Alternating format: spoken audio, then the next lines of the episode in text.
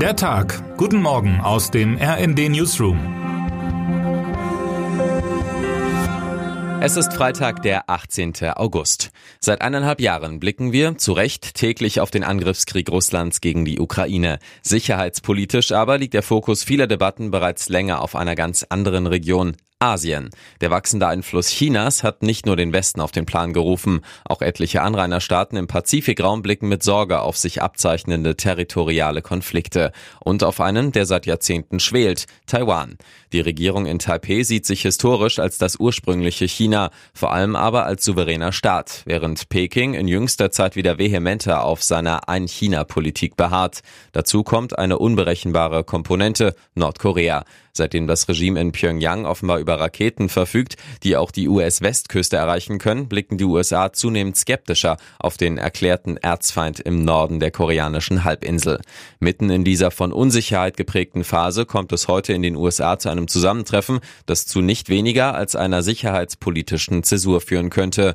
US-Präsident Joe Biden empfängt in Camp David Japans Regierungschef Fumio Kishida sowie Südkoreas Präsidenten Yoon Suk-yeol zum ersten Dreiergipfel. Der Streit zwischen beiden Nachbarstaaten war in den vergangenen Jahrzehnten immer wieder mal aufgeflammt. Zuletzt ging es um die Frage, ob Tokio wirklich verseuchtes Wasser aus dem Atomkraftwerk Fukushima ins Meer leiten dürfe, was auch die Position Washingtons in der Region schwächte. Sowohl Südkorea als auch Japan gelten als US-Verbündete, doch die Meinungsverschiedenheiten zwischen beiden Staaten verhinderten dass sich der Trialog voll entfalten konnte.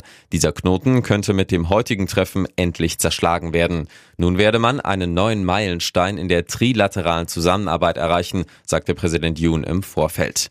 Erst der erzkonservative Präsident Yoon Suk-yeol hatte in diesem Jahr mit seiner Einigung über die Kompensation von koreanischen Zwangsarbeitern den Weg für eine Annäherung freigemacht, schreibt RND-China-Korrespondent Fabian Kretschmer in seiner Analyse. Innenpolitisch ist die von oben verordnete Freundschaft überaus umstritten. Insbesondere die südkoreanische Linke wirft Yoon vor, den vermeintlichen Geschichtsrevisionismus der Japaner zu hofieren und die Opfer der historischen Verbrechen zu verhöhnen. Vor allem einer ist alles andere als erfreut über die Nähe zwischen Japan, Südkorea und den USA, Chinas Staatspräsident Xi Jinping. Er wirft Washington nicht nur vor, den wirtschaftlichen Aufstieg der Volksrepublik China eindämmen zu wollen, sondern auch mit Hilfe der US-Verbündeten eine Art NATO in Ostasien zu etablieren. Ein israelisches Abwehrsystem soll Deutschland und seine Nachbarn in rund zwei Jahren einen besseren Schutz vor möglichen Raketenangriffen bieten. Die USA erteilten ihrem Bündnispartner Israel am Donnerstag die Erlaubnis zum Verkauf des Abwehrsystems Arrow 3, wie das israelische Verteidigungsministerium mitteilte. Arrow 3 wurde gemeinsam von Israel und den USA entwickelt, weshalb die USA ein Mitspracherecht haben. Die Verhandlungen über den Kauf hatten im Vorjahr begonnen und waren eine Reaktion auf den Beginn des russischen Angriffskriegs in der Ukraine. Mit den Lenkflugkörpern sollen weitreichende feindliche Flugkörper außerhalb der Erdatmosphäre durch einen direkten Treffer zerstört werden. Dies ist ein historischer Tag, der die Zeitenwende in den Beziehungen zwischen Israel und Deutschland markiert, teilte Israels Botschafter Ron Prosor mit. Zum ersten Mal wird ein israelisches System den Himmel über Deutschland und ganz Europa schützen. Die Kosten belaufen sich auf knapp 4 Milliarden Euro. Damit ist es der größte Rüstungsdeal der israelischen Geschichte. Das Raketensystem könne alle deutschen Bürger in ganz Deutschland schützen, sagte Moshe Patel beim israelischen Verteidigungsministerium für Raketenabwehr zuständig. Entscheidend ist dabei, dass Arrow 3 auch mobil eingesetzt werden kann. Wir geben der deutschen Luftwaffe eine Art Paket, so Patel. Wir trainieren ihr Personal und sie haben dann die Fähigkeit, in Zukunft ihre eigenen Offiziere auszubilden. Markus Decker, Christina Dunz und Ulrich Wangemann sind der Frage nachgegangen, wieso Deutschland das System überhaupt benötigt. Arrow 3 ist eines der derzeit größten und wichtigsten Rüstungsprojekte in Deutschland, unterstreichen sie in ihrer Analyse.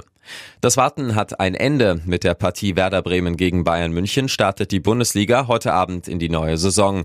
Bayerns neuer Topstürmer Harry Kane will im Auftaktspiel das tun, wofür er geholt wurde. Natürlich will ich in meinem ersten Spiel direkt Tore schießen, sagte der Kapitän der englischen Fußballnationalmannschaft in einem Sky-Interview.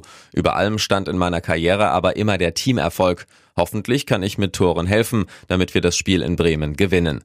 Bayern hatte den 30-Jährigen erst am vergangenen Wochenende für die Rekordsumme von mehr als 100 Millionen Euro von Tottenham Hotspur verpflichtet. Ich freue mich auf den Bundesliga-Auftakt, erklärte Kane.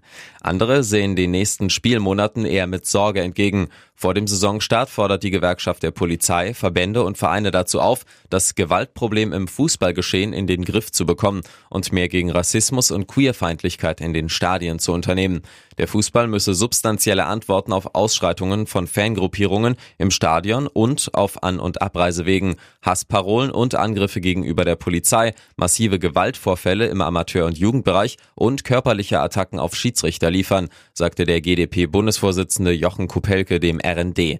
Dass es immer noch keine Antwort gibt auf die Frage, wer aufkommen soll für Tausende von Überstunden von Polizistinnen und Polizisten, die auch in dieser Saison wieder nötig sein werden, um auf der Autobahn, in den Zügen, am Spielort dem Aggressionspotenzial zu begegnen, ist beschämend, findet RND-Autor Marco Nehmer in seinem Kommentar. Der Fußball muss zahlen, schreibt er, und mit Behörden und Fans weiter nach Lösungen suchen, den Austausch fördern, sogenannte Stadionallianzen gründen. Der Millionentransfer des Briten Kane hat zudem einer alten Frage neuen Schub gegeben. Brauchen wir zahlungskräftige Vereine, die international mithalten können, oder zerstören sie den Wettbewerb in der Bundesliga? RND-Sportredakteur Roman Gerd ist dieser Frage nachgegangen. Termine des Tages. Berlin. Der Präsident der Diakonie Deutschland, Ulrich Lilie, und der Präsident des Deutschen Institutes für Wirtschaftsforschung, Marcel Fratscher, stellen heute um 10 Uhr in Berlin die Ergebnisse einer Kurzstudie zu den volkswirtschaftlichen und gesellschaftlichen Folgekosten von Kinderarmut vor. London. Der britische Verteidigungsausschuss veröffentlicht heute einen Bericht über Verteidigung und Klimawandel. Das Parlamentsgremium hat untersucht, wie das britische Militär seine Treibhausgasemissionen reduzieren und sich an die Auswirkungen des Klimawandels auf künftige Konflikte anpassen kann. Was heute wichtig wird. In Glasgow beginnt heute die Weltmeisterschaft im Dudelsackspielen. Mehrere tausend Spieler und fast 200 Bands aus 15 Ländern nehmen an dem Ereignis teil. Der Gewinner soll am Samstag feststehen. Und damit wünschen wir Ihnen einen guten Start in diesen Freitag. Autor ist Michael Pohl, am Mikrofon Dirk Justis und Fabian Hoffmann. Mit rnd.de, der Webseite des Redaktionsnetzwerks Deutschland, halten wir Sie durchgehend auf dem neuesten Stand. Alle Artikel aus diesem Newsletter finden Sie immer auf rnd.de slash der Tag.